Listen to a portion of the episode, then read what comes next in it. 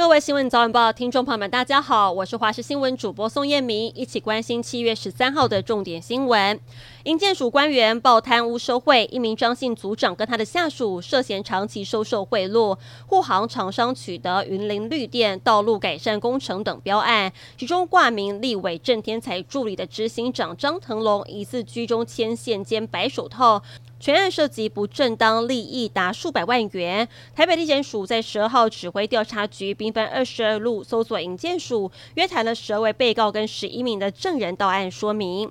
鸿海集团创办人郭台铭日前批评都市更新跟围老重建两项政策失控，为了都更，内政部长林佑昌再度发文两度杠上郭台铭。林佑昌说，郭董是生意人，但政府并不是生意人，强调呢都更的对象很多而且复杂，未来应该要扩大办理公办都更，更要重视危险的建筑，而不是只看建物的年纪。同时也回应郭董送书说，林佑昌说他已经有了，还加码推荐郭台铭看未来城市备忘录，了解基隆的城市改造。因为黄建伟被曝卷入婚外情风波，被指控跟人妻交往。针对此事，他昨天坦承，当年确实有跟女方交往过，但当时对方已经离婚了。凌晨，黄建伟再度透过脸书发文，还原当时跟女主角交往的始末，强调当时确认过女方的配偶栏是空白的，对不实陈述以及没有做过违法的行为，真的无法道歉。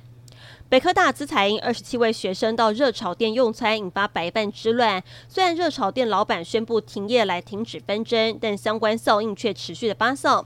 台北市一间知名的日本料理店老板日前在脸书就发文表示，未来将禁止北科资材因相关人员跟学生入内用餐。文章公开之后，也再度掀起论战。大多数的网友都认为抵制特定族群有点太超过了。这间日本料理店老板也在今天上午把文章删除，而无独有偶，另外一间知名的咖喱店也发出声明表示，没有义务让大家无限吃到饱。现在又被网友刷了一星不评，让老板相当无奈。美国科技龙头微软在十一号表示，一个位在中国的骇客组织入侵了西欧国家一些跟政府机关有关的电子邮件账户，包含美国政府机构在内，大约二十五个组织的电邮被骇客入侵。美国国务院证实，国务院呢在上个月发现受到骇客攻击，立刻向微软回报，并且着手保护系统，全案正在调查中。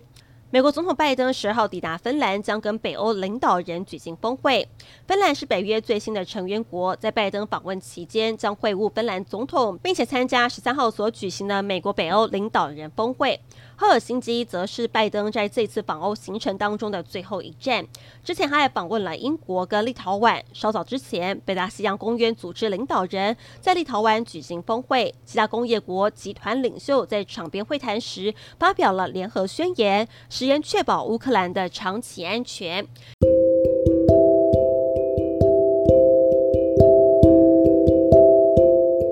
以上新闻内容非常感谢您的收听，我们再会。